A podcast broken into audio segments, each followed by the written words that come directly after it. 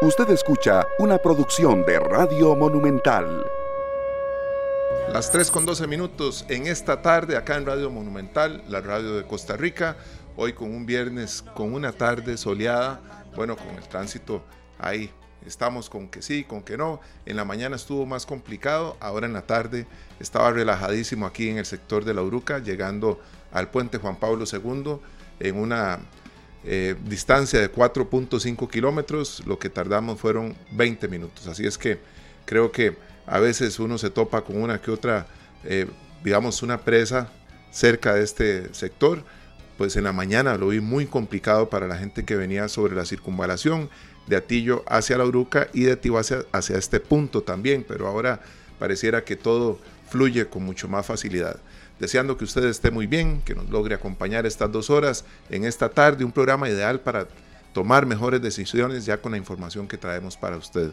La música de hoy con la que arrancamos, el Grupo Nacional Gandhi y esta canción El Invisible. No nos falta nunca la música nacional, Julián.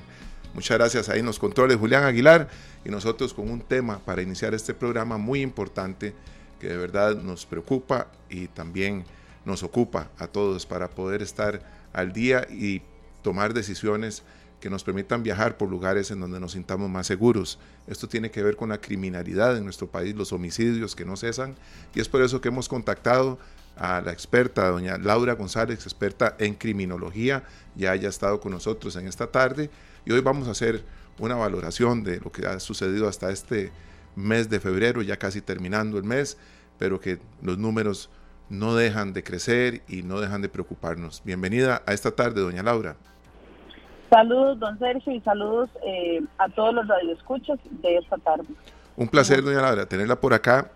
Eh, es lamentable que siempre que, conversamos con usted el tema eh, no, no, no, se detiene, ¿verdad?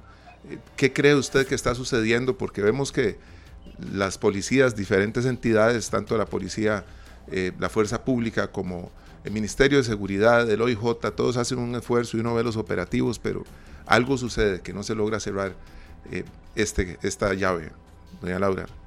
Sí, don Sergio, eh, la situación país la situación de violencia que vive el país, eh, sin duda alguna, es muy convulsa y realmente es alarmante. A pesar de los esfuerzos que realiza la Organismo de Investigación Judicial de este, allanar a aquellas bandas criminales, parte de ellas, y los esfuerzos que realiza Fuerza Pública, incluso de estar en carretera, de hacer operativos y demás, vemos que ellos tienen un método de movilización a lo largo y ancho del país. Cuando hablo de ellos me refiero a las bandas criminales y a los distintos, este, a las distintas personas que las componen, ¿verdad? En realidad ellos pasan en un método de movilización y esto para no estancar su mercado, su organización ellos tienen desdichadamente un patrimonio ilícito, pero al final patrimonio para ellos que cuidar y eso los hace eh, movilizarse a lo largo y ancho del país para que si, por ejemplo, Fuerza Pública o IJ eh, se enfocan en Limón, entonces ellos siguen movilizando su estructura en la capital, movilizando su estructura en Punta Arenas, Guanacaste, y así se van movilizando y localizándose como eh, sucursales a lo largo y ancho del país y esa es la razón por qué la violencia eh, no cesa y por qué la encontramos en algunas provincias, en algunos cantones, en algunos sectores, donde hace mucho tiempo y este no se veía la violencia. Antes la violencia era solamente en las zonas costeras, en su mayoría, y en la capital veíamos un poco más la violencia de asaltos, hurtos, eh, todo este tipo de situaciones que no tenían tanto que ver con el crimen organizado. Esa movilización de las bandas criminales es la que ha llevado a que ahora pues el país esté involucrado en toda esta ola de violencia. Hay una sensación de que esto eh, pues se da en este, en este momento de, nuestra historia, ¿verdad? En, esta, en estos últimos años y que tiene que ver con los últimos gobiernos. Eh, ¿Es eso cierto? ¿Cómo lo ve usted, doña Laura? Si es una bola de nieve que se ha venido dando desde hace muchos años y que no se logró detener a tiempo. Bueno, hay que tener en cuenta que el país dejó hace bastantes años, eh, por ahí de los años 90 más o menos, de hacer inversión social. Eh, la empezaron a reducir y a reducir el tema de inversión social hasta que ya en los últimos 12, 15 años definitivamente no existió inversión social. Y cuando hablamos de inversión social hablamos de distintas eh, aristas que la componen, que tienen que ver con este, la parte de empleo, la parte de em, luchar contra la pobreza, la parte de la criminalidad, la parte de educación, o sea, la inversión social que abarca muchos temas definitivamente se dejó de hacer hace más de 15 años. ¿Y qué es lo que sucede? Que bueno, por supuesto esto lleva consecuencias a mediano y largo plazo que son las que estamos viviendo ahorita que este, no las íbamos a ver a corto plazo cuando se empezó a reducir la inversión social.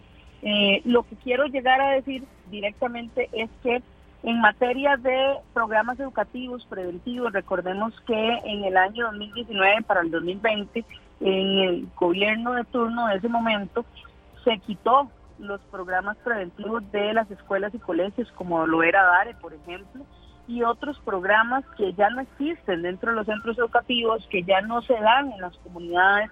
Hay programas de este, Sembremos Seguridad, el Ministerio de Seguridad Pública, que empezaron a perder fuerza y ya básicamente no se llevan a las comunidades. Si la comunidad no lo pide a gritos, el programa no está y para que el programa se lleve a cabo en la comunidad le ponen una serie de requisitos muy burocráticos donde realmente se ha dejado de hacer eso. Entonces no podemos pretender tener una sociedad que se sienta arraigada al país, que se tenga un sentido de pertenencia a cada cantón, que sienta eh, la necesidad de defender su país como en los años de antes, si no hay una inversión social hacia ellos, no hay un interés hacia ellos. Ese es el problema. Estamos nosotros como costarricenses delegando toda la responsabilidad de las autoridades. Se podría decir que nosotros como ciudadanos tenemos una cuota de responsabilidad este, muy grande que estamos sí pasando por alto quizás cuando eh, tenemos algunos comportamientos o algunas conductas que, a ver, no es porque el ciudadano decide tener esas conductas y esos comportamientos, sino es porque los factores de presión, eh, de la presión que sienten día a día, eh, los lleva a tomar decisiones y a verse involucrados en situaciones de conflictos, de estrés, de esas cosas que definitivamente los cargan a diario y que hace eh, tal vez inconscientemente que le deleguemos más a las autoridades y con esto me refiero a violencia en carretera, eh, resolución de conflictos de una forma no adecuada, es decir, a los golpes con arma blanca, con arma de fuego, con violencia. Entonces, toda esa resolución de conflictos que se ve afectada por distintos factores, hablemos de pobreza, desempleo, pobreza extrema, estamos hablando que ahorita hay más de un 30% en pobreza, pobreza extrema y vulnerabilidad extrema, que son es, partes del país que están eh, situadas ya con un cierto porcentaje de urbano marginalidad. Entonces lo que sucede es que eso influye en las personas para que tomen decisiones no las más adecuadas y hace que las autoridades muchas veces destinen recursos para ir a atender conflictos que nosotros como adultos podríamos resolver de una mejor manera eh, tratando de respirar, de tener un poco de empatía, de demostrar que los, las resoluciones de conflictos no son con los golpes. Entonces, eh, digamos que podríamos evitar que el gobierno, las autoridades destinen recursos para atender esas, eh, por decirlo de algún modo, situaciones porque no son emergencias y se dediquen realmente a atender emergencias que están peligrando con la vida de las personas. Este, hay situaciones lamentables que, en el país ocurren, que una riña termina con un homicidio, pero no es, no era lo que realmente se buscaba o se quería. Entonces es parte de lo que nosotros como ciudadanos inconscientemente le estamos delegando a las autoridades más responsabilidades de la que de todas maneras ya no tienen la capacidad instalada para atender los conflictos de violencia que se están dando en todo el país. Nosotros más adelante vamos a, tener a otra especialista que nos va a hablar de la parte psicológica en torno a este, a este fenómeno que se da y, que nos trae tantos problemas, ¿verdad? Eh, ya que vemos personas que van incluso con su familia involucrados en una riña en media calle porque alguien pitó o porque no puso la direccional o por detalles como estos. Doña Laura, ¿qué inversión se puede hacer? Desde su punto de vista que no eh, recarga sobre el gobierno central, sino que más bien sean los gobiernos locales los que puedan asumir un rol más con más protagonismo en, torno a la niñez y a la juventud, para irlos alineando de hacia una vida más llena de paz, ¿verdad? Y lo digo alineando porque de uno, chiquillo sabía que si estaba metido en el deporte iba en una línea eh, de, de en un entorno muy saludable. Eso cuando vemos los centros deportivos cerrados con llave y vemos algunos lugares que son exclusivos para quienes los alquilan, a pesar de que son del control municipal, entendemos que los niños y los jóvenes no tienen acceso a estos lugares y tampoco tal vez los padres tienen eh, la capacidad de pagar un centro deportivo privado y se van limitando algunas cosas que podrían resolverse desde los gobiernos locales, doña Laura. Sí, claro. Bueno, qué, qué dicho que me lo pregunta porque eh, a razón de las elecciones pasadas y ahora a partir del primero de mayo que asumen las nuevas autoridades municipales tienen una gran oportunidad en sus manos que es la oportunidad de hacer seguridad a nivel de cantón, de crear programas eh, educativos, preventivos, deportivos, culturales, que tienen que definitivamente acaparar la atención de los jóvenes, de los adolescentes, inclusive de los niños también, y que no sean costosos para, para la población. O sea, vamos a, a ser muy claros en esto, la población ahorita, por toda su situación social, económica y demás, resulta que no tienen la capacidad muchas veces monetaria de incluir a sus niños, a sus jóvenes y a sus adolescentes, estamos hablando de una clase media baja, e incluirlos en programas, pero eso no significa que cada familia no tiene el deseo de que sus hijos estén en una disciplina en específico. Y abrir un poco más el abanico de este, disciplinas que no solamente tienen que enfocarse en el fútbol, no solamente tienen que enfocarse en ese tipo de disciplinas que son muy masivas en Costa Rica y que a todos nos gusta el fútbol, por supuesto que sí, pero también está el baloncesto, está el voleibol, está el balonpié, está el ajedrez, eh, hay también disciplinas de mesa que le llaman mucho la atención a los jóvenes y eso eh, ahora, inclusive muchos, eh, el tema de este, videojuegos sanos, por supuesto, se considera también un deporte. Entonces, ese tipo de, de inversión es la que definitivamente tienen que realizar las autoridades locales con la finalidad de atraer la atención de los jóvenes, los adolescentes y quitarlos de los tentáculos y las garras del crimen organizado que cuando se los encuentran en las afueras del barrio, en las esquinas, los empiezan a reclutar, les prometen una, les prometen una vida real que no existe, es una utopía, es algo que definitivamente es un sueño, es algo que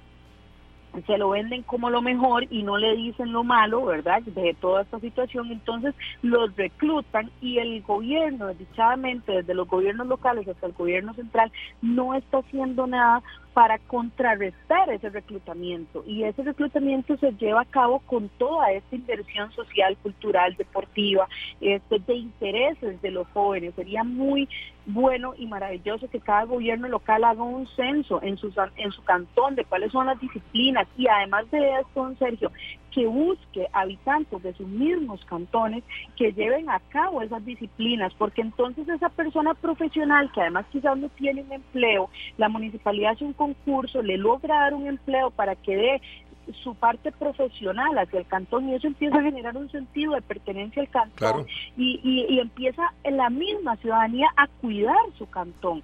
Y cuando eso sucede, entonces el AMPA, el crimen organizado, no tiene otra cosa más que salir corriendo porque no se meten solamente con el alcalde, no se meten solamente con los regidores, se meten con toda una comunidad que está organizada de una forma en la que cuidan el cantón como, como cuidan la casa de cada uno.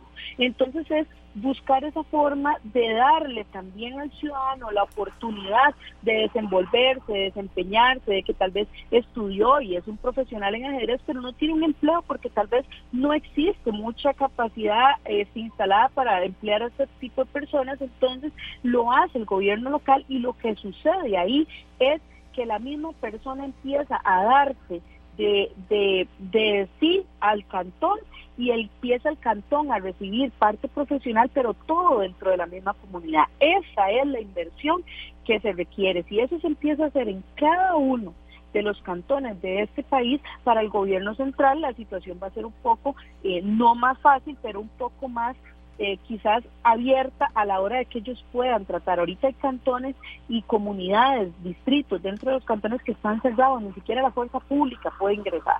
Entonces los mismos vecinos se encierran en sus casas y los que están encargando de dominar esos distritos de algunos cantones que tienen alto número de violencia, eh, pues es el crimen organizado, desdichadamente. Entonces, esa es la inversión que se requiere.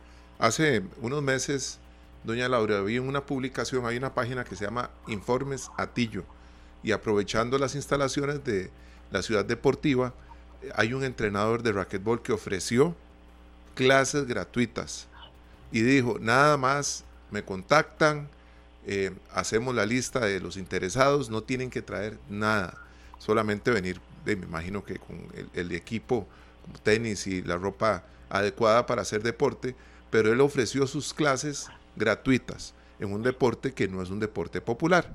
¿verdad? Sabemos que el racquetball se practica en clubes privados y, en ciertas canchas, pero él lo está poniendo a la disposición de la comunidad. Igual que él, deben de haber muchísimos entrenadores en Costa Rica de muchas disciplinas que estarían dispuestos a donar su trabajo, ¿verdad? Sin que esta sea la intención de, una propuesta como estas, pero bueno, hay muchos ex deportistas que están ahí deseando enseñarle a jóvenes cómo practicar mejor una disciplina o la otra, como bien lo dice usted, ¿verdad? Ahora, ya cuando nosotros estamos en nuestra comunidad, ¿cómo desde su perspectiva podemos identificar que un joven, que un niño está entrando en un perfil peligroso? Bueno, hay que tener en cuenta que aquellos jóvenes que, este, pues desdichadamente usted los ve quizás en las esquinas de, del barrio, que están ahí eh, casi siempre a la misma hora, en el mismo lugar, tal vez esperando a alguien. Eh, se le conoce un poco coloquialmente a este tipo de jóvenes como campanas, que son los que se dedican a, a avisar si viene la policía, si viene este alguien de la banda contraria. Entonces, con este tipo de situaciones les pagan un poquito de dinero y ellos empiezan a involucrarse en la organización. Esa es una primera señal. La segunda señal es cuando hay una deserción escolar, el joven no asiste al colegio, no asiste a la escuela, eh, no tiene un interés en, salir adelante, eh, definitivamente ni siquiera le interesa estar dentro de su casa capacitándose en algo, tal vez no puede ir al colegio, pero buscando la forma de este trabajar eh, con permiso de sus papás, de movilizarse un poco dentro del ámbito de la legalidad, eh, el comportamiento que tienen, que también a veces empiezan con eh, pequeños hurtos, pequeños robos, pequeños asaltos, entonces son esos jóvenes a los que hay que prestarle un poco más de atención y también hay una alerta temprana muy importante que son los síntomas de la violencia que se empiezan a desarrollar en un niño que alcanza la edad adolescente y pasa la edad joven. Esos síntomas de violencia en los niños son los que hay que atender antes de que se conviertan en esos jóvenes que se quedan en la calle, que no le obedecen a papá, mamá, a la persona que los tiene a cargo, abuelito, tía, pariente. ¿Por qué? Porque ahí es donde empiezan a sobrepasar el límite del respeto a la autoridad. A ver, no es que queremos robots en la sociedad, porque no es así. A, como han ido avanzando las tecnologías, ha ido avanzando este también el mundo en ese ámbito, también los papás tienen que involucrarse un poco más desde lo que les gusta a los jóvenes, desde la, tecnología, de seguirle un poco el ritmo a la juventud, que cuesta mucho, pero siempre hay una línea de respeto a la autoridad que no debe cruzarse bajo ninguna circunstancia. ¿Qué es lo que sucede?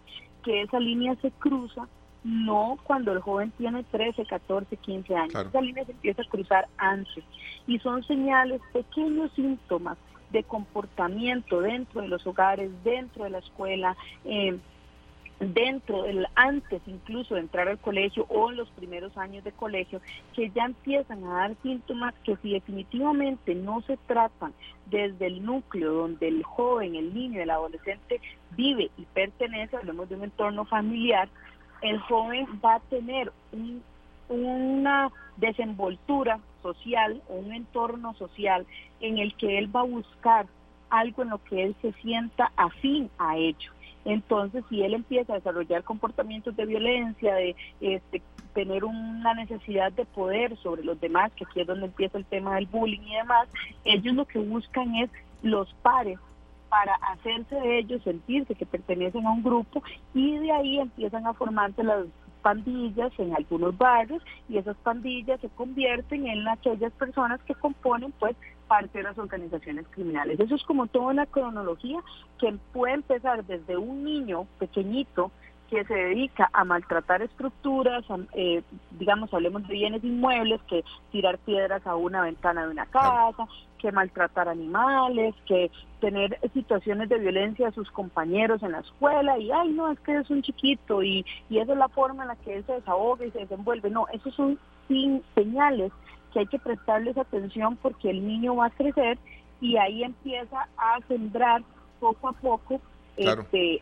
la semillita de carecer de empatía, de es decir, no me duele lo que le duele a los demás, entonces ahí, conforme esa semillita va creciendo, la semillita de, carencia de empatía, empieza el niño a ser adolescente y a ser joven y de ahí en adelante pues desdichadamente nada le duele y hace las cosas simplemente por obtener una, una posición de poder, por obtener un beneficio propio, ya sea económico, psicológico, emocional o de pertenecer a un grupo en específico y definitivamente ahí es donde ya se vuelve un poco más complicada la situación eh, porque ya se involucran en grupos ya criminales que los reclutan casualmente por esas características. Bueno, yo creo que todos en casa, los que somos padres y, y igual los que son tíos o tienen vecinos que son niños, van viendo ciertos comportamientos y el entorno de estos niños, uno dice, bueno, no me gustan estas juntas es lo que normal, normalmente dice. Y también puede escuchar uno a un padre decir,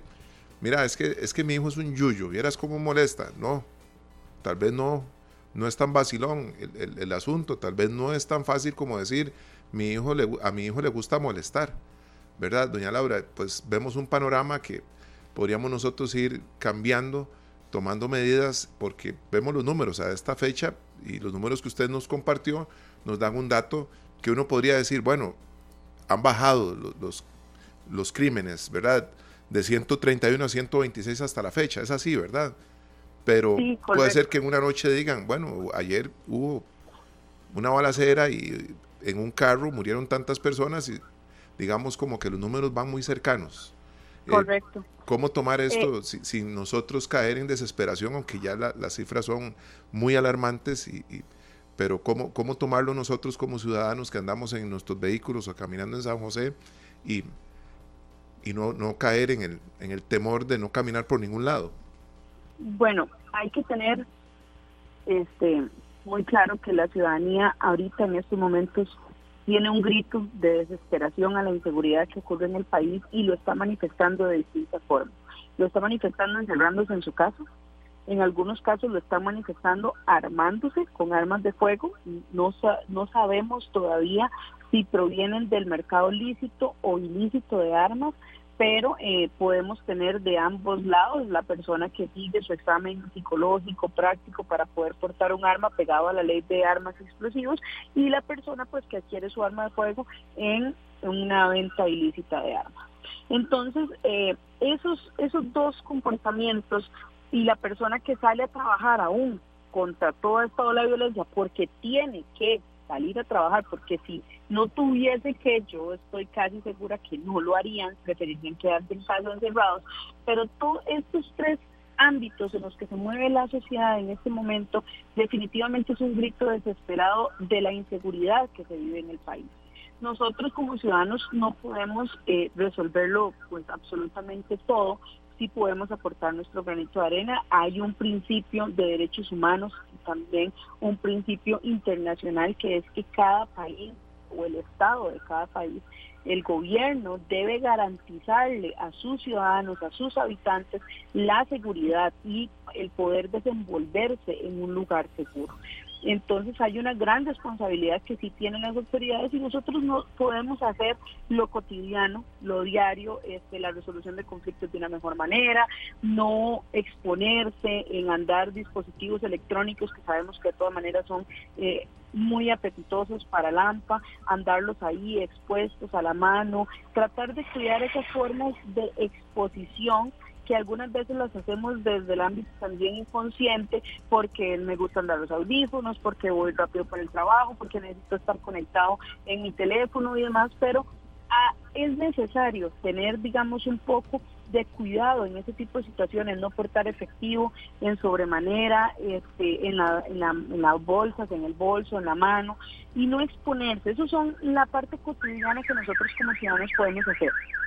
Respecto al tema y también relacionado con el ingreso a lecciones ahora de los centros educativos, también podemos nosotros como ciudadanos aportar nuestro granito de arena y es también un tema de resolución de conflictos y los niños, don Sergio, esto es muy importante, los niños aprenden lo que ven y aprenden lo que viven, en cualquier entorno, social, familiar, educativo, ellos aprenden lo que ven y aprenden lo que viven.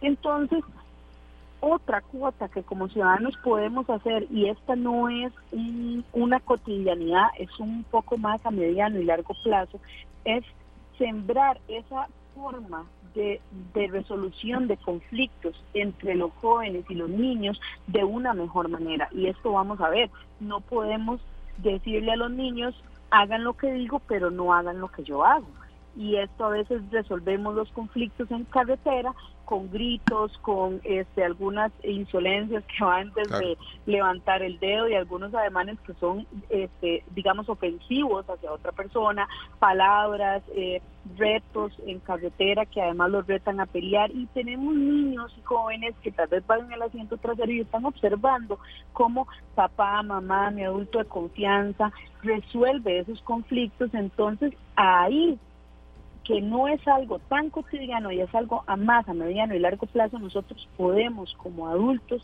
sembrar seguridad desde ya en cada uno de esos niños y cuando lleguen al colegio, cuando lleguen a la escuela y se enfrenten a una situación emocional complicada, no van a resolver los conflictos a los golpes porque yo recuerdo que aquella ocasión que a mi papá le ofendieron en carretera, mi papá simplemente hizo caso omiso, siguió su camino, entonces es una situación que nosotros podemos aportar nuestro granito de arena poquito a poco, pero también recordemos que este, al final de cuentas la arena es la que forma gran parte de cómo se llena un paso, no son las piedras grandes que, que componen las autoridades locales y centrales, pero nosotros como ciudadanos podemos y tenemos en nuestras manos la oportunidad de hacer seguridad a diario y también a mediano y largo plazo con el ejemplo que le vamos dando pues a nuestra niñez. Ahorita tenemos dos semanas de haber ingresado a elecciones y tenemos ya cuatro casos de violencia en distintos colegios y esto también es mucho del,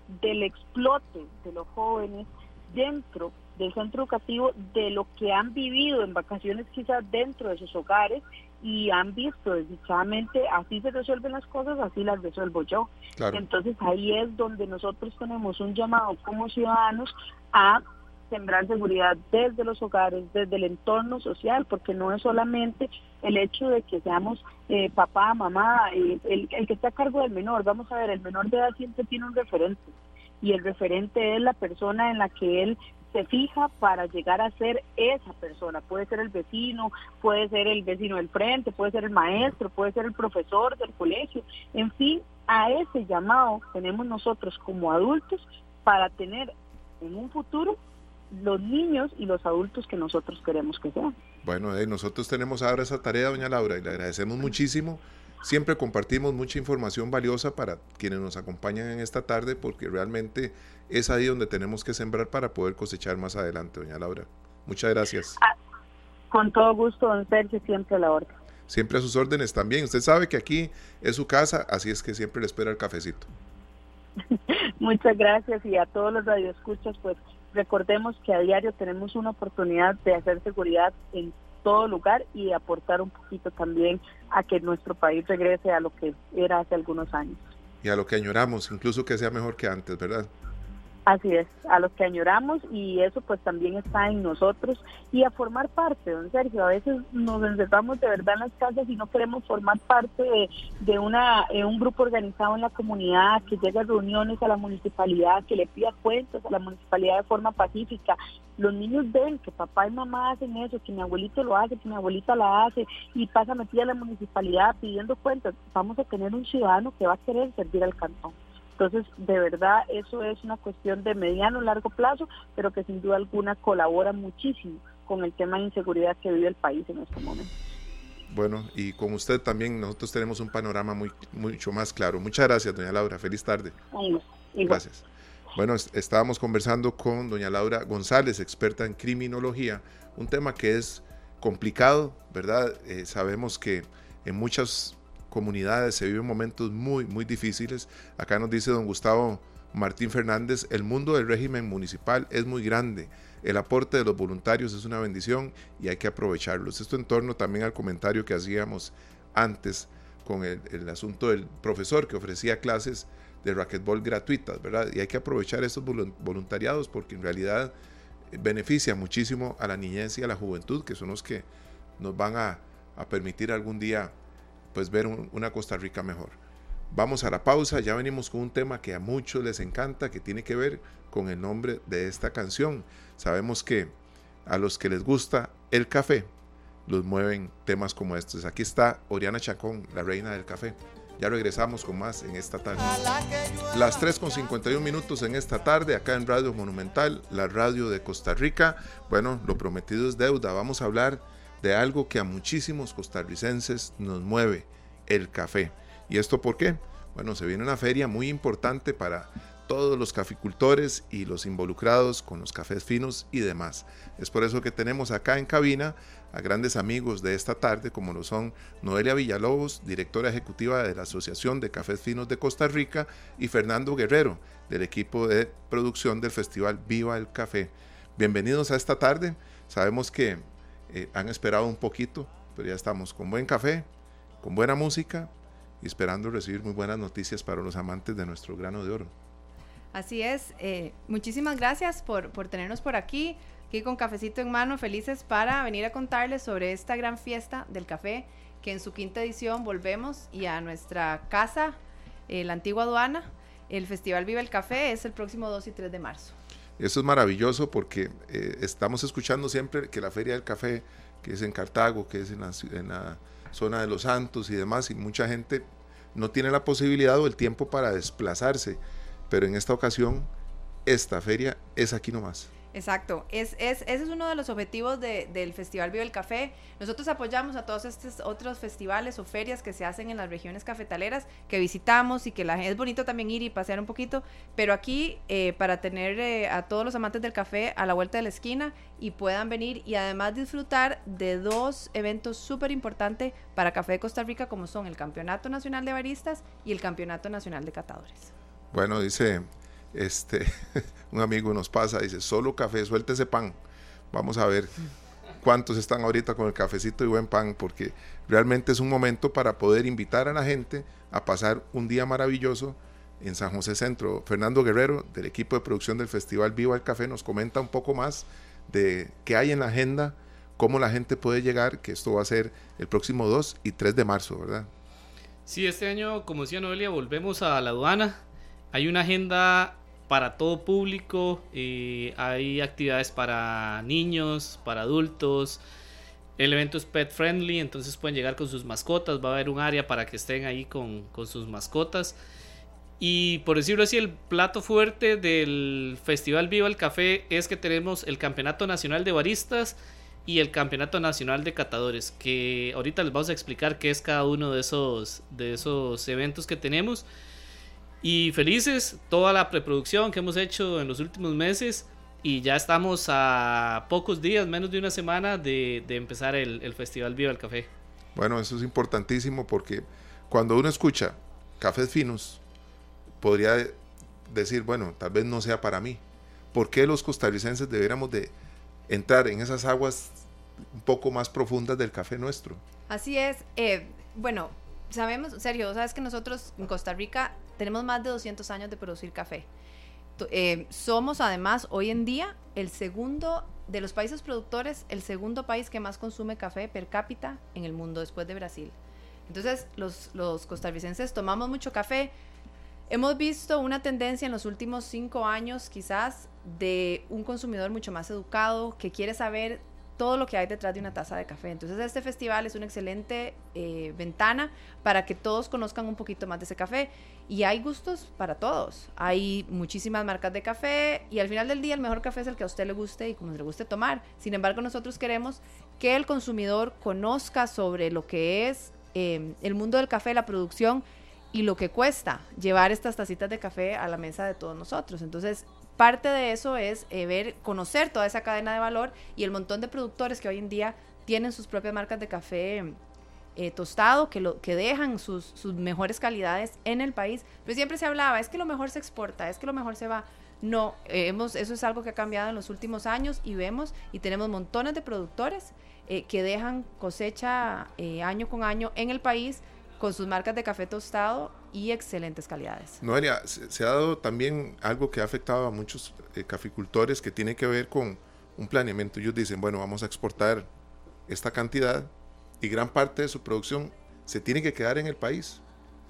Sí, en los últimos, el último año y, y estas cosechas han sido bastante difíciles. El año pasado, la cosecha del año pasado, eh, mucho café, a muchos productores se quedaron con café de cosecha. Tenemos, como hablábamos antes, la bendición de que hoy en día esas cosechas se pueden tostar y se pueden vender en el país porque hay un mercado. Es algo que va ido paralelo. Hemos tenido tal vez eh, dificultad en, exportar ciertas, ciertos cafés, pero luego hemos podido colocarlos en el país a un consumidor que conoce, que entiende más del café.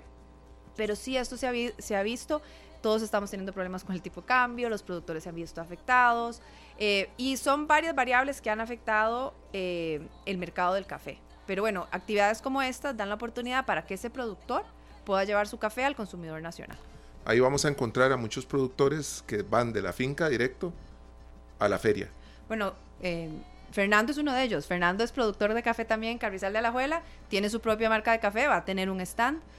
Eh, y también algo muy bonito que vamos a tener es el paseo. Hay una parte del festival que se llama el Paseo de la Excelencia. En este, en este parte del festival van a poder encontrar a ganadores Taza de la Excelencia, del proyecto Taza de la Excelencia, que hace unos, el año pasado creo que vinimos a hablar sobre este proyecto Exactamente, aquí. sí. Eh, y van a poder entonces conocer a estos productores que han logrado posicionarse a nivel internacional en mercados de muchísimo prestigio. Bueno, eso es importantísimo, porque nosotros vemos el café ahí y desconocemos su trazabilidad, ¿verdad? Que eso ahora se convirtió en algo que para los consumidores es muy importante. Y bueno, contanos un poquito de esto, Fernando, ¿cómo va el, tema? ¿Cómo es sacar una marca de café, llevarla adelante y lograr que alguien se enamore del café que se produce en tu finca? O sea, ¿cuánto cuesta eso para un productor que uno normalmente viene y dice, bueno, es un café fino, pero no, no, no ¿cómo me va a cobrar 4 mil colones por esa bolsita? ¿Verdad? La gente Sí. no se imagina el trabajo que ustedes tienen que hacer cuando la finca tal vez no es dos montañas seguidas de café, ¿verdad? Y tienen que producir algo de altísima calidad para competir. Tradicionalmente el modelo productivo es de la venta de café en fruta, que es lo que la mayoría de los productores hacen eh, gracias a un trabajo que hacen las cooperativas o los beneficios, que hay productores que de repente no tienen la, el tiempo o las capacidades para desarrollar una marca.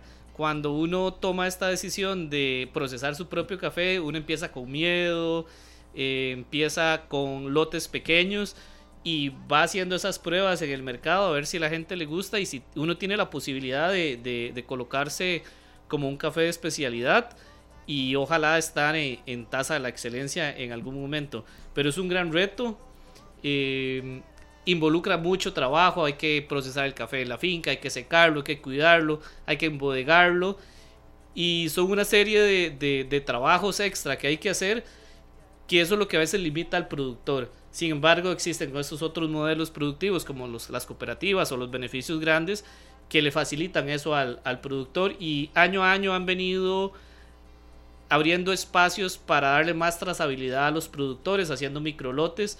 Entonces, eh, estos modelos productivos tradicionales también se han ido adaptando al, a la demanda del mercado internacional y nacional. Pero es un gran reto para uno como microproductor o, o pequeño productor empezar a beneficiar el, el- el café, café. de uno. Bueno, acá don Pablo Alfaro en Facebook nos hace una pregunta muy interesante. Dice, ¿a qué le llaman café fino? Y, nos y sigue, dice, pregunto porque si bien es cierto, muchos supermercados venden café a diferentes precios, no necesariamente un café costoso es el mejor. Disculpen si peco por ignorante. Saludos, No, nos no. dice don Pablo. Y, y de- es- esa hora, mientras hablaba Fernando, yo estaba pensando, porque eh, hoy en día vemos marcas de, no solo de café, hablo de cualquier producto que le ponen uno gourmet, especial, y verdad, y, y- y muchas veces sin explicar lo que viene detrás. Técnicamente, un café de especialidad es aquel café que en catación tenga una nota arriba de 80 puntos. Aquí, por ejemplo, tocamos el tema entonces del catador, que es un profesional en la cadena de valor de muchísima importancia porque hace esos controles de calidad, que es de los campeonatos que tenemos en el festival. Entonces, con 80 puntos ya su café es un café de especialidad. ¿Qué pasa? Costa Rica eh, produce menos del 1% del, del, del café a nivel mundial y desde hace muchos años Costa Rica se enfocó en producir calidad porque no tenemos el volumen, no tenemos una cantidad para competir con otros países productores. Entonces, em, el ICAFE ha logrado eh, ese em, eh, paso de información y de tecnologías a los productores que Costa Rica, los productores de Costa Rica son productores súper innovadores, eh, súper educados en su, en su proceso de, del café y hacen maravillas con los cafés. Y el café de Costa Rica se caracteriza mucho por esa consistencia de calidad a lo largo de los años. Entonces, em, cuando uno procesa café, que aquí tal vez Fernando nos puede explicar mejor, pero hay diferentes calidades, están las primeras, las segundas, las terceras. Sin embargo, en Costa Rica una tercera todavía se puede caracterizar como una, si no me equivoco, un café de calidad o de, o de especialidad. Em, entonces, eh, ahí es, la, digamos, ahí es por decir el corte, em, pero la importancia en el café de especialidad es que el cuidado y es el trabajo que tiene el productor desde la mata hasta la taza y todo va a, afectar si el proceso no se hace bien, si luego el tueste no se hace bien, si luego no se prepara bien, ¿verdad? Entonces toda la cadena de valor afecta a la matita de café o al granito de café, que es lo que nos tomamos. Bueno, el efecto del niño, por ejemplo. Exacto. ¿verdad? El tener, lluvia, el no tener la, el no tener la certeza cambio climático. El tema con el cambio climático es principalmente las, las lluvias, ¿verdad? Si llueve antes de tiempo, el café florea, entonces ya hay un, hay un desorden en la floración o una floración anticipada. Si llueve mucho previo a la, cosecha, el café se hincha, se explota y se cae, entonces uno pierde parte de la cosecha. Si no llueve a tiempo, entonces el café no, no, tiene floración y eso afecta, ¿verdad? Eh, no solo nos, eh, a los productores les ha afectado el tema del cambio climático, sino también el tipo de cambio, los mercados internacionales. Es una serie de, de factores a los que se enfrenta el productor y parte de esta feria es un punto de venta extra para que los productores de café de especialidad o los microproductores puedan contactar a otros clientes y con las facilidades que hay ahora con correos de Costa Rica, con mensajeros, con estas plataformas de, entregas a, domicilio puedan eh, tener un, mercado local y algún café que se queda por acá o que el productor decide dejarlo para el mercado local pueda ser probado por el público costarricense, como lo es el, espacio que vamos a tener de, del Paseo de la Excelencia, es poder probar el café que producen las fincas que han ganado, que han ganado tasa a la excelencia.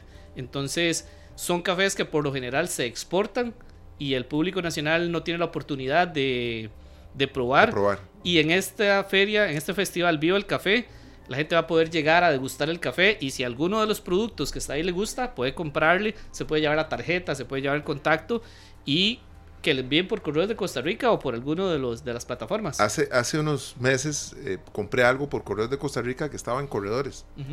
Y me sorprendió llegar, al, lo compré en la tarde y me sorprendió llegar al día siguiente aquí y, y que estuviera el paquete en la recepción. ¿Verdad? Entonces, yo creo que tenemos que hacer uso de estas herramientas que también no son tan costosas, ¿verdad? Y nos permiten tener al alcance productos de primerísima calidad. Y, aquí vamos a la parte del barismo. ¿Cuánto le beneficia a un barista costarricense que se produzca el café que se produce aquí? A la hora de ir a competir, porque tenemos varios campeones, ¿verdad? ¿Cuánto le beneficia a él que uno de los mejores, o el café que siempre se está codeando entre los mejores, sea producido en el país donde él vive.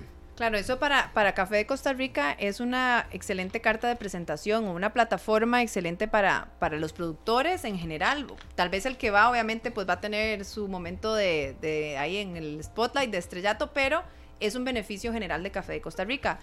Eh, no sé qué año fue que ganó el campeón mundial eh, japonés, que iba con Café de Costa Rica, con el café, por cierto, de la gente de Montecopey, y eso para ellos fue una gran plataforma. Em, este año tenemos nueve competidores, nueve baristas, entre ellos eh, tres mujeres eh, baristas, y es de los años que más competidores hemos tenido y estamos muy emocionados. El ganador eh, de, este, de esta competencia nos va a representar en el mes de mayo en Corea, en Busan, Corea, dentro del World of Coffee Asia. Bueno, qué maravilla, ¿verdad?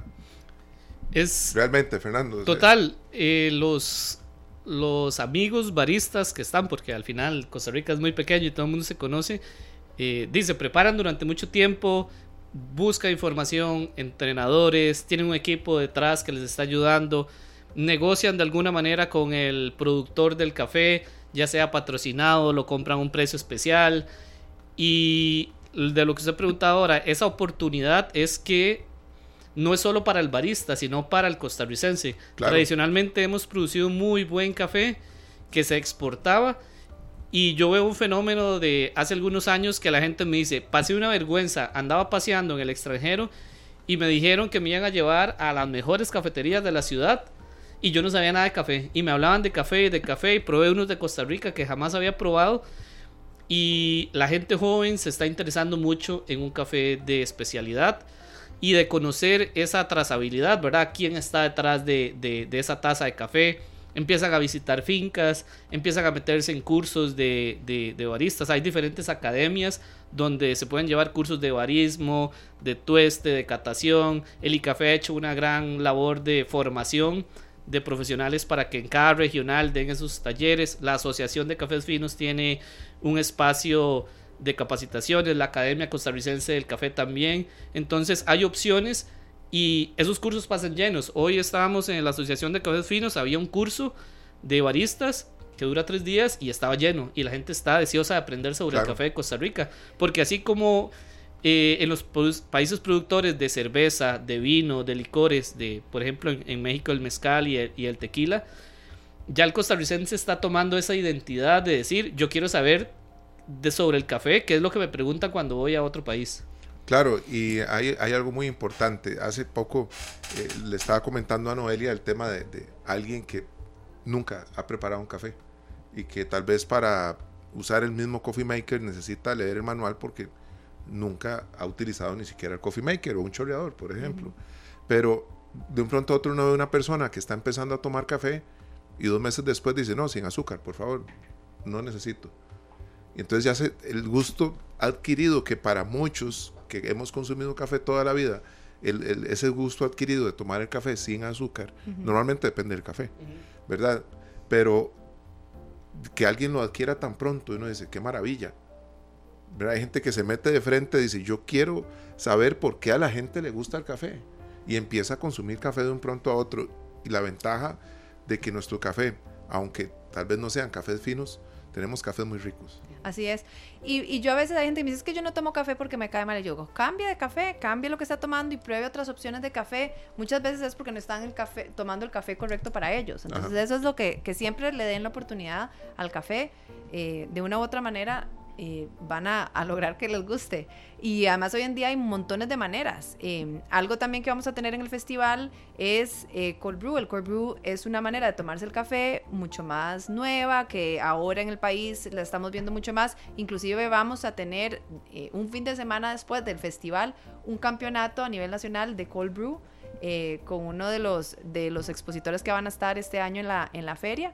Entonces, es, este mundo sigue creciendo. Hoy en día además hay montones de cafeterías de especialidad que están haciendo este tipo de competencias, de picaritas que le llaman, que hacen arte, competencias de arte late.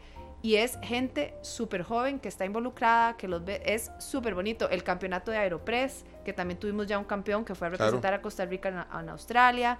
Eh, eso para nosotros como asociación nos, nos emociona ver ese crecimiento en, sobre todo en los jóvenes, de, involucrarse y de esa pasión por la, por la industria del café que eh, hace que los productores quieran dejar o que estas marcas quieran dejar más café en el país. Conocemos también una marca de café que este año unos productores decidieron vamos a hacer toda nuestra producción, la vamos a tostar y la vamos a dejar toda en el país. Entonces vemos ese, esa evolución y ese cambio y eso nos emociona muchísimo porque vemos entonces cómo la gente se involucra en este mundo y yo creo que el festival va a ser un espacio lindísimo para que la gente venga, conozca y no se pierdan en la fiesta del café en, la antigua Dana. Bueno, eso es maravilloso. Vamos a hacer una pausa comercial. Perfecto. Eh, vamos a seguir hablando de café y otros temas importantes que tienen que ver con esta feria. Vamos a ver también la agenda para que ustedes se den una vuelta por la antigua aduana, ¿verdad? Así lo llamamos, y muchos lo conocen como Fercori también, todavía le llaman así. Nosotros tenemos a Rubén Blades con Willy Colón con una canción que se llama Lluvia de tu cielo, y es un campesino que le pide a los elementos que se presenten, que llueva, porque no puede sacar adelante su cosecha. Ya regresamos con más en esta tarde. En Radio Monumental, la radio de Costa Rica, acá estamos en esta tarde en muy buena compañía, ya que eh, como parte de nuestra programación teníamos programado la visita de Noelia Villalobos, directora ejecutiva de la Asociación de Cafés Finos de Costa Rica, y Fernando Guerrero, del equipo de producción del Festival Viva el Café. Ya les vamos a traer la agenda del sábado 2 de marzo y el domingo 3 para que ustedes anoten y vayan a disfrutar de algo maravilloso que tiene competencias y muchas actividades más. Noelia, contanos qué hay el sábado 2. claro, bueno, el sábado, como hablábamos antes, es entre el plato fuerte tenemos el Campeonato Nacional de Baristas. Y mucha gente dice, ¿y eso de qué trata? ¿Qué es? Bueno, el barista es el profesional que está al final de la cadena de valor de café, que es el que prepara el café y lo sirve al consumidor. Los baristas tienen que tener conocimiento sobre el café que van a servir, eh, quién lo produce, cuál es la variedad, el proceso. Todo esto influye y tiene entonces en 15 minutos, la competencia consiste, en 15 minutos cada barista tiene que preparar cuatro expresos, cuatro bebidas con leche y cuatro bebidas originales. Todo esto em, explicándole a los jueces como les contaba, de dónde viene el café, qué sabores van a sentir cuando prueben este café.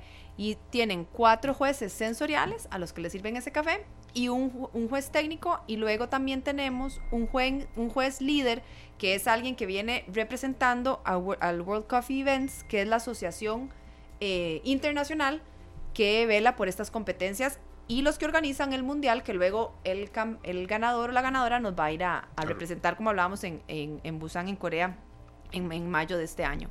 Entonces, em, si se pasan de esos 15 minutos, empiezan a perder puntos y después de los 16 minutos quedan descalificados. Entonces, es un estrés, yo me estreso muchísimo por ellos verlos ahí en la tarima, pero es una cosa lindísima donde en esos 15 minutos ellos dejan su alma y todo eh, por ese café, por ese productor, eh, y, se lo presentan a los, al, jurado, eh, tanto sensorial como técnico. Bueno, eso es maravilloso. ¿Qué otras actividades hay el sábado? Sí, tenemos desde temprano, la feria abre a las 10 de la mañana ambos días. Importante, hay un costo, eh, la entrada tiene un costo de 2 mil colones, pero van a haber regalías con esa entrada, entonces para que lleguen temprano y ojalá se lleven esas regalías.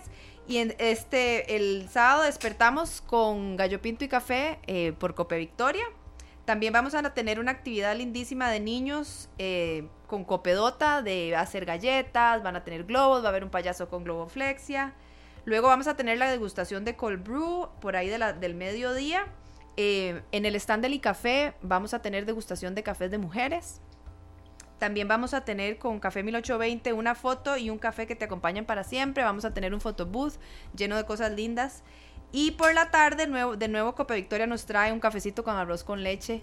Eh, también Nescafé nos va a tener eh, un espacio para que pintemos con café. Con, José Solís, un artista que, ha ganado el campeonato de grano de oro de, de Sintercafé. Eh, y luego, cuando después de la premiación del campeonato de baristas, vamos a tener a los DJs, al DJ de Central de Radios, entonces para que nos acompañen y cerrar ese día de fiesta bailando. Eso es maravilloso, ¿verdad? Central de Radio es presente del principio al fin. Así ¿verdad? Ya vamos a ir con la programación del domingo, pero antes de eso, usted puede llamar al 905-222-0000. Nuestro compañero Julián Aguilar le toma los datos y si usted es la primera persona que llama, obtiene un pase para cuatro personas. Puede ir la familia completa o cuatro amigos o cuatro, como usted guste, con cuatro personas o sea, en total cuatro personas a disfrutar de este festival. Así es que ya sabe, 905-222-0000 y la primera persona que llame se va a esta feria tan importante. El domingo 3 de marzo tenemos también una programación de lujo. Sí, ahora nos, preguntaban que por Facebook qué es el café de especialidad. Pues para que haya café de especialidad tiene que haber un catador. Y el domingo tenemos el Campeonato Nacional de Catadores. Entonces, el catador es la persona encargada eh, en esta cadena de valor que nos contaba Noelia de calificar al café por medio de una serie de atributos. En este caso tenemos a los, a los participantes donde se le presentan ocho juegos de tazas y cada juego son, es una triada de tazas donde hay una taza diferente. Y el catador que saque, o sea, que nos diga cuál es la taza diferente y ojalá que las pegue todas, contra reloj es el ganador de ese, de ese campeonato de todo esto. Entonces, De catación. de, perdón, de, De de catación. De catación, sí. Y él tiene que seleccionar cuáles son las tazas diferentes. Tiene que sacar ocho tazas diferentes. Y al final eh, puede ser que algunos completen las mismas cantidades de tazas, pero lo hicieron en menos tiempo. Entonces ahí el estrés es, pucha, yo estoy tomando tres tazas que son prácticamente iguales y tengo que seleccionar cuál es la diferente. Y además ya terminó el de la otra mesa. Entonces puede ser que alguien termine primero, pero que no tenga tantos aciertos. Y esa persona va a ir a representarnos a Chicago, en Estados Unidos. Bueno, eso es maravilloso. ¿sí? Porque al, al final es parte de, de- la marca país de café. Aparte de ser un país productor, somos, o sea, poder llevar a un representante y que tenga un gran papel en, en esos mundiales es súper, súper bueno para Costa Rica. Y además que contamos con un bicampeón Mundial. mundial de catación. De catación. Ujú. Costa Rica es el único país, creo, que tiene bicampeón eh, mundial de catación. ¿Quién es ese, ese campeón? Gabriel Céspedes. Don Gabriel Gabriel, Céspedes. sí, se nos fue a vivir a España. Es tan bueno que se lo llevaron para España a trabajar. Bueno, eso es espectacular. Totalmente. ¿verdad? Y, y lo que hablábamos antes, ¿cuánto le beneficia a los baristas, a los catadores, al mercado en general, al mercado del café, que nuestro producto sea de esta calidad tan alta?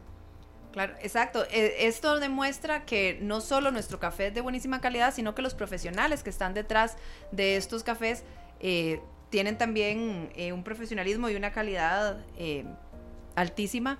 Vemos así la calidad de los cafés que están llevando estos muchachos a los mundiales, la calidad del profesional que ha llegado a las finales y a ser campeón mundial, y todo eso pues es un reflejo de lo mismo. Eso es maravilloso. De verdad que nosotros felices de que estemos en esta tarde compartiendo y hablando sobre esta feria que ustedes, quienes nos acompañan en esta tarde, tienen la oportunidad de visitar muy cerca acá en San José. Bueno, realmente si uno considera que el parqueo no es algo que lo beneficie, puede ir en transporte público, puede utilizar una plataforma, como guste, ¿verdad? Que hay tantas opciones ahora para llegar aquí a la antigua aduana donde va a encontrarse con una exposición muy completa para tener una idea más, más también, eh, ¿cómo se dice? Integral de lo que es el café en Costa Rica, de lo que está pasando hoy con el café en Costa Rica. Sí, pero además la idea es que cuando nos visiten en el festival, el participante tenga una experiencia eh, de todo el día, que se pueda quedar y, y disfrutar todo el día de- del festival y del evento. Vamos a tener también eh, cuentacuentos eh, durante el domingo, vamos a tener también magia eh, durante el día y el concierto de cierre del domingo que es con Ed Quesada.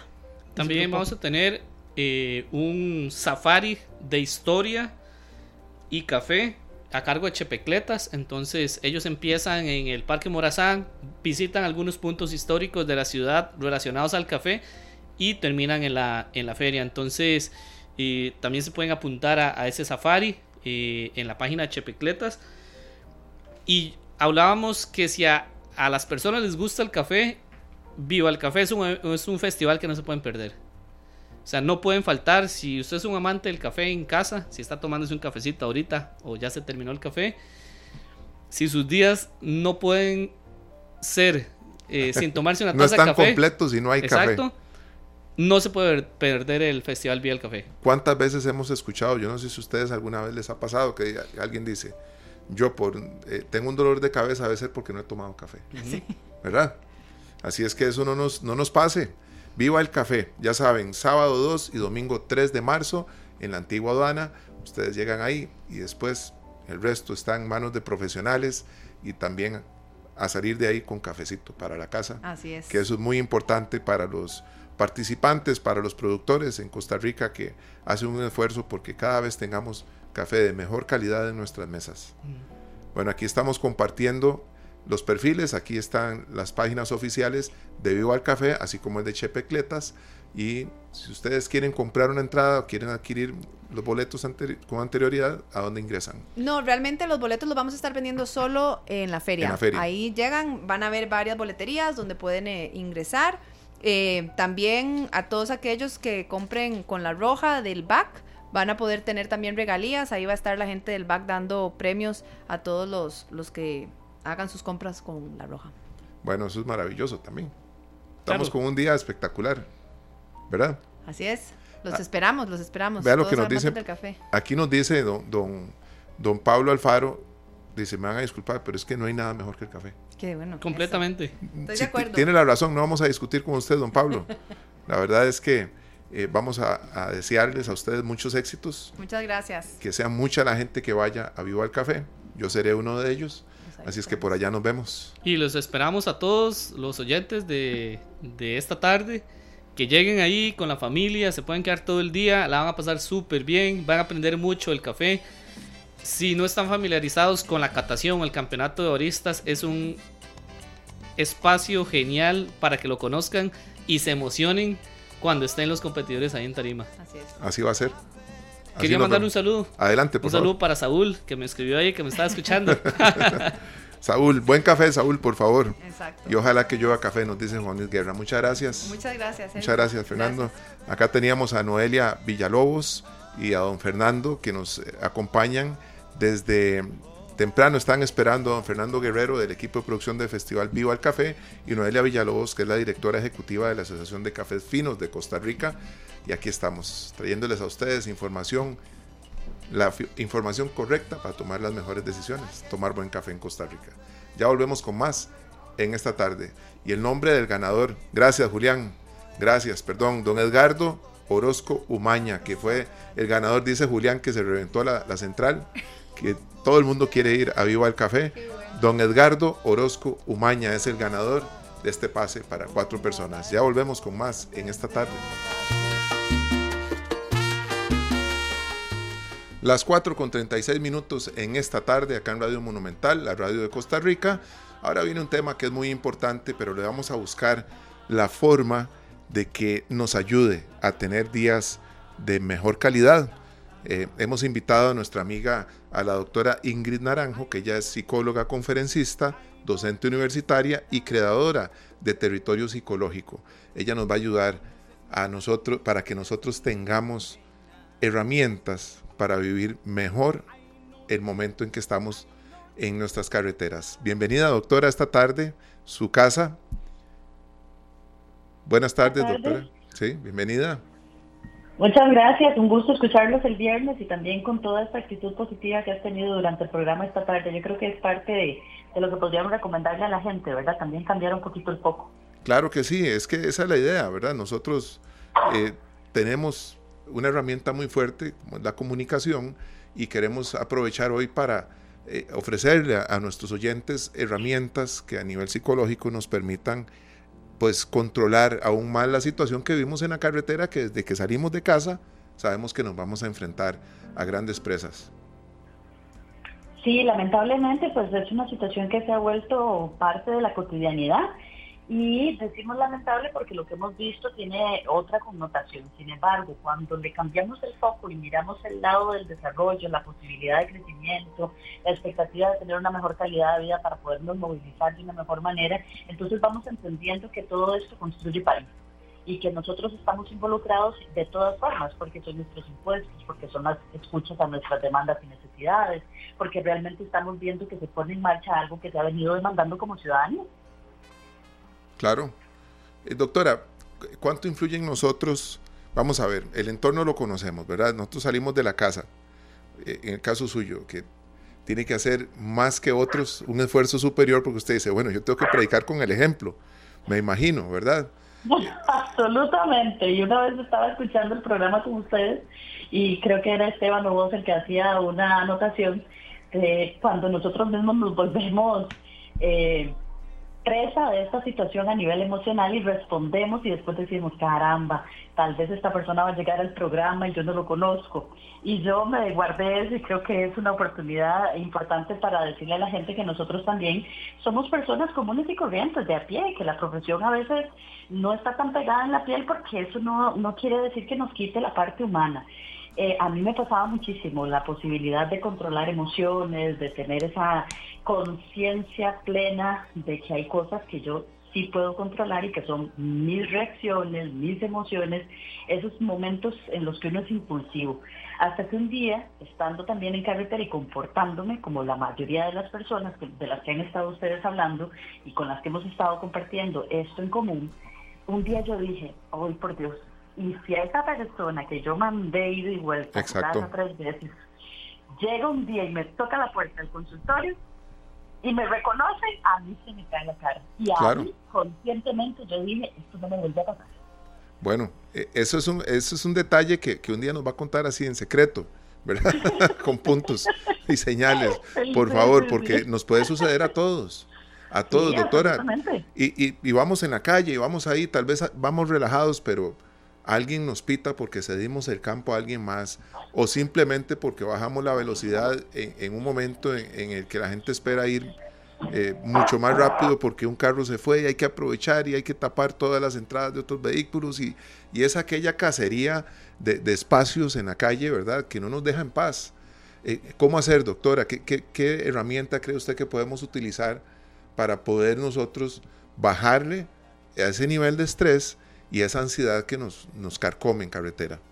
Bueno, lo primero es ser conscientes. Vamos a ver, tenemos que ser conscientes y tener ese principio de realidad a la parte de esa conciencia. La situación es la situación. La cosa no va a cambiar. Hemos sido informados e informadas como ciudadanía. Los tiempos, las rutas. Hoy, por ejemplo, estaba revisando al mediodía. Ya se sigue recordando qué se va a cerrar durante la semana, cuándo empiezan, dónde están los horarios, qué rutas son. Bueno, ok, ya tengo información. Teniendo esa información, yo ya tengo además muchísimos elementos para identificar cuál va a ser mi actitud frente a eso, cuál va a ser mi respuesta. Entonces planifico las rutas y voy a salir. Si tengo alguna actividad de fin de semana que reservé con antelación, con mucha más razón. Ahora no me voy a ir a la misma hora que había previsto, voy a tomar precauciones. Todo eso está en mi control. Lo que es importante aquí es entender que tengo yo bajo control. Tengo bajo control mis horarios, tengo bajo control mis impulsos, tengo bajo control cómo quiero responder, tengo bajo control que puedo conseguir información y ver qué voy a hacer con esa información. Y eso me permite a mí cambiar el foco. Porque yo sí tengo ese control, eso sí está en mis manos, eso yo sí puedo absolutamente tomarlo para ver cuál va a ser mi forma de identificar las rutas las reacciones y además tomar previsiones. Entonces, sobre eso que yo sí tengo control, me permite a mí además tener control de mis emociones. Entonces, empecemos por conscientemente buscar información si yo tengo que transitar durante el fin de semana, que además hay libertad, que la restricción no aplica, y empezar conscientemente a planificar, organizar cuáles van a ser las rutas, los accesos, el horario, porque entonces eso a mí no me roba la paz. Claro. Bueno, le voy a contar algo que me sucedió la semana anterior. A mí el Waze me decía que eran 31 minutos. Hoy hace 8. Fueron 2 horas y 6 minutos. Sí, lo ibas cronometrando. Eso fue una barbaridad. Lo tenía cronometrado. ¿Verdad? Incluso. Exactamente. Y hoy el Waze me decía 24 minutos. Bueno, yo salí de mi casa hora 45 minutos antes. Porque yo dije, y si me sucede lo de la semana anterior, ¿a quién le voy a echar las culpas?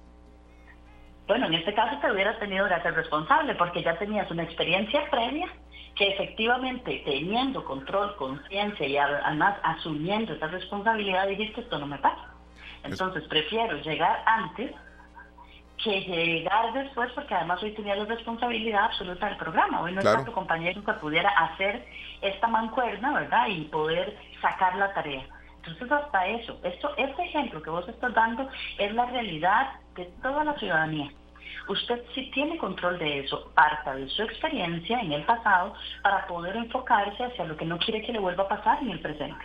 yo estaba, en el futuro. Claro, yo estaba acá en la mañana, desde las 7 y 30 de la mañana aproximadamente, eh, tenía un programa de, de 8 a 10 y a las 10 de la mañana fui a mi casa, ¿verdad? Yo vivo ser, de alguna manera cerca, pero ¿verdad? ahora tenemos que... vas a estar más cerca. Exactamente, tenemos que contemplar el tema del, del, tráfico, ¿verdad? No podemos eh, obviarlo, tenemos que contemplar eso y decir, bueno, estamos a cuatro kilómetros y medio, pero eh, cada kilómetro puede durar media hora. Entonces, yo salgo y me doy cuenta que la llegada a la Uruca estaba complicadísima, estaba complicadísima, ya sea viniendo de San Pedro hacia la Uruca por los Atillos o viniendo del Tibás hacia la Uruca en, esta, en este sector de circunvalación norte que se amplió hace unos meses. Eh, yo dije, bueno, no me la puedo jugar. Si este es el panorama y esto va a ser todo el día, yo tengo que, asegurarme que por lo menos llevo un tiempo de, más para, para, poder llegar sin el estrés de que ah, faltando cinco minutos estoy eh, a 500 metros, que nos ha pasado. Me ha pasado a mí, le ha pasado a Esteban Aronne, eh, tener que dejar el vehículo. Esteban lo dejó un día cerca, allá en Pavas, en Romoser cerca de la oficina de Cafés Finos, que está ahí por Plaza Mayor. A 200 metros de Plaza Mayor dejó Esteban el carro y se vino corriendo para llegar a tiempo al programa, porque en el carro no llegaba. Y yo un día lo dejé a la par del San José Palacio, ¿verdad? Entonces, cuando nosotros empezamos a, notar que estas cosas nos pueden suceder, no deberíamos de desquitarnos con nuestro entorno, doctora. Sí, es lo que le decía. ¿Qué, qué sucede con eso? Usted mm, tomó una precaución y solucionó, pero ¿cómo se sentía usted trabajando? ¿Cómo se sentía Esteban trabajando? Estaban pensando en cómo quedó el vehículo, en qué condiciones quedó el vehículo, eh, si ustedes no lo tenían a mano, no podían verlo. Bueno, ahí, como decimos típicamente, a la mano de Dios. A la mano de Dios. ¿Verdad? Cuando regresemos. ¿Qué, ¿Qué es lo que es importante aquí? Y estamos hablando de la individualidad. Probablemente usted y yo, junto con Esteban, somos de las personas que viajamos solos en los vehículos. ¿verdad? Y ese es el grueso lamentablemente de la población. Pero tenemos gente que ha eh, comprendido y ha interiorizado también algunas estrategias. Entonces hacen carpooling y entonces viajan en compañía, van conversando, tienen siempre algún tema, no necesariamente de trabajo. Hay personas que viajan en algún momento del, día con sus hijos e hijas porque van y les dejan en las diferentes instituciones educativas. Hay personas que por alguna u otra razón viajan en compañía. Hablemos también de las personas que hacen los servicios, por ejemplo, las personas que llevan y transportan estudiantes. Bueno, entonces todas estamos implicadas en la presa. Veamos qué opciones tenemos a nuestra mano para hacer el viaje más ameno. Hemos conocido algunas historias bonitas que se pueden compartir. Hay personas encargadas del servicio de transporte de estudiantes que entonces le piden a los chiquillos y entonces dicen cuál es el playlist de esta semana. Ah, eso es lindísimo. ¿Verdad? Hay gente que incluso en su vehículo cuando comparte con alguien dice, bueno, hoy me toca a mí la música, mañana te toca a vos. Hay otros que de repente no quieren ir en el audiolibro o en el podcast y aprovechan que hay gente que tiene la facilidad y la ha desarrollado, yo no soy de esas, pero entonces como vamos en compañía yo te voy leyendo. Y además hacen el ejercicio de leerse un libro físico, que eso es una delicia. Entonces, ves, hay gente que va, no sé, declamando porque le gusta la poesía. O sea, ¿qué es lo que nos gusta? ¿Cómo podemos hacer que el viaje sea más placentero? Si viajamos solos, que somos el grueso de la flotilla vehicular, y eso también es una, una situación que debemos de considerar probablemente en otro tema, que es la movilidad individual y cómo eso satura todo el tema de, de vialidad y de transporte. Pero bueno, si somos ese grueso que viajamos solos y solos, ¿Cómo se planea usted para andar en carretera? No es solamente el playlist, no es solamente poner esta tarde e informarse y compartir. Yo no le recomendaría que mande un mensajito si va conduciendo, bueno, algo que es lo que yo he utilizado porque odio esa parte, pero cuando quiero interactuar en la presa, que es más sencillo, lo que hago es que dicto. Entonces no tengo ni siquiera que estar escribiendo, ¿verdad? Claro, a veces da una vergüenza las cosas que hace el, escritor. lo que escribe, lo que escribe. Sí, es una vergüenza, pero bueno, hasta eso me dice, Dios mío, ¿qué cosas dije, verdad? No fueron los que dije, fue lo que escribió el, el traductor, pero bueno, eso es importante, porque entonces también cómo vamos disfrutando, no sé, ayer venía bajando y había un, había un celaje, una cosa espectacular, viviendo de Cartago, ok, aproveche eso, disfrute el viaje, observe a su alrededor. Es que nos, metemos como en el consumo, ¿verdad? Lo que llega, que la trae, que le No, no, no. Usted puede aprovechar eso, vamos a ver, para usted. Lo que sí no es recomendable, y lo he escuchado de varios especialistas, incluso una vez en el Colegio de Profesionales en Psicología, una comisión para evaluar la idoneidad de las personas al conducir vehículos, y bueno, es, es algo que quedó ahí como en el tintero. Pero de eso aprendí cuando escuchaba a un profesional de tránsito que decía, a veces la gente hace una llamada y dice, ay, yo voy distraído, ¿verdad? Hablando por teléfono, o me voy distrayendo en el buen sentido del no estrés. Pero él decía, pero es que se distrae porque si usted le pregunta a esa persona cuál fue la ruta que utilizó, aunque sea la que hace todos los días, no se dio cuenta cuando llegó al punto donde iba.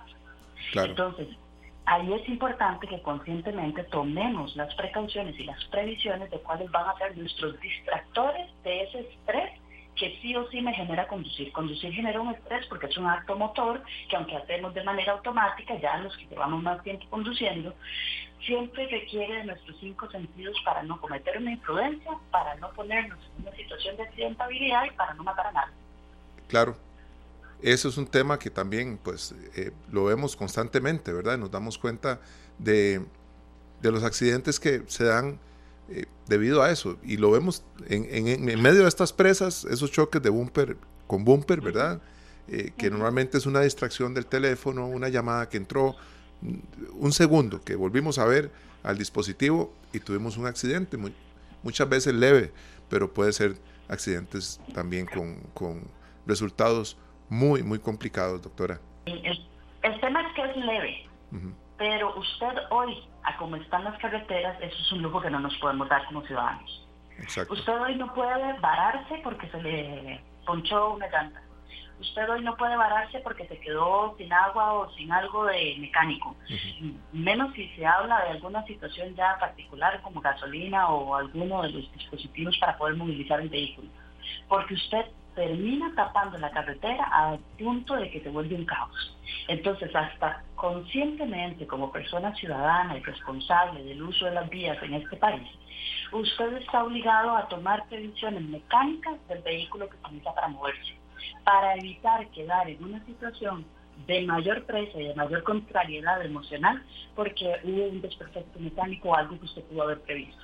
Porque es que no tenemos derecho ni a eso en las carreteras, no nos da no hay para eso. Bueno, doctora, muchísimas gracias. Sabemos que la principal herramienta que nos está dando es conocer lo que tenemos enfrente cada día, a dónde nos dirigimos, qué hay de caminos, si hay trabajos en las carreteras, si no hay obras, pues igual contemplar que pueden haber presas y a partir de ahí, tomando en cuenta eso y revisando nuestro vehículo periódicamente para no estar sufriendo por falta de, de culan o de agua o de aceite o de aire en, las llantas, poder tener pues una, un trayecto más pacífico, ¿verdad?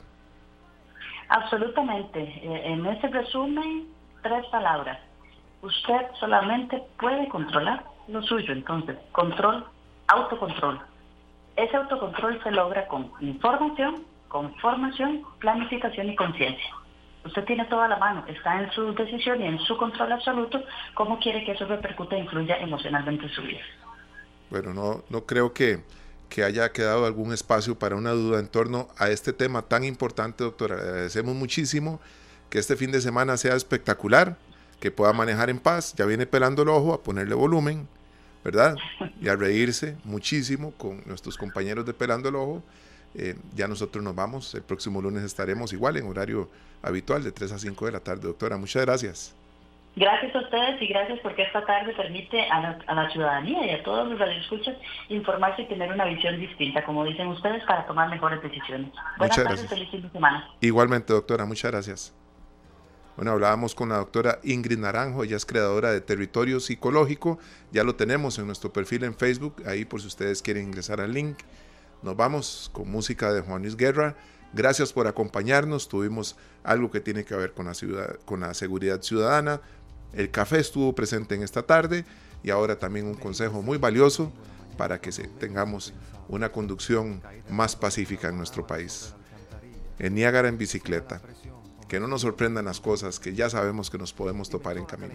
Feliz fin de semana. Gracias Julián Aguilar en Controles y a todos los que nos acompañaron. Este programa fue una producción de Radio Monumental.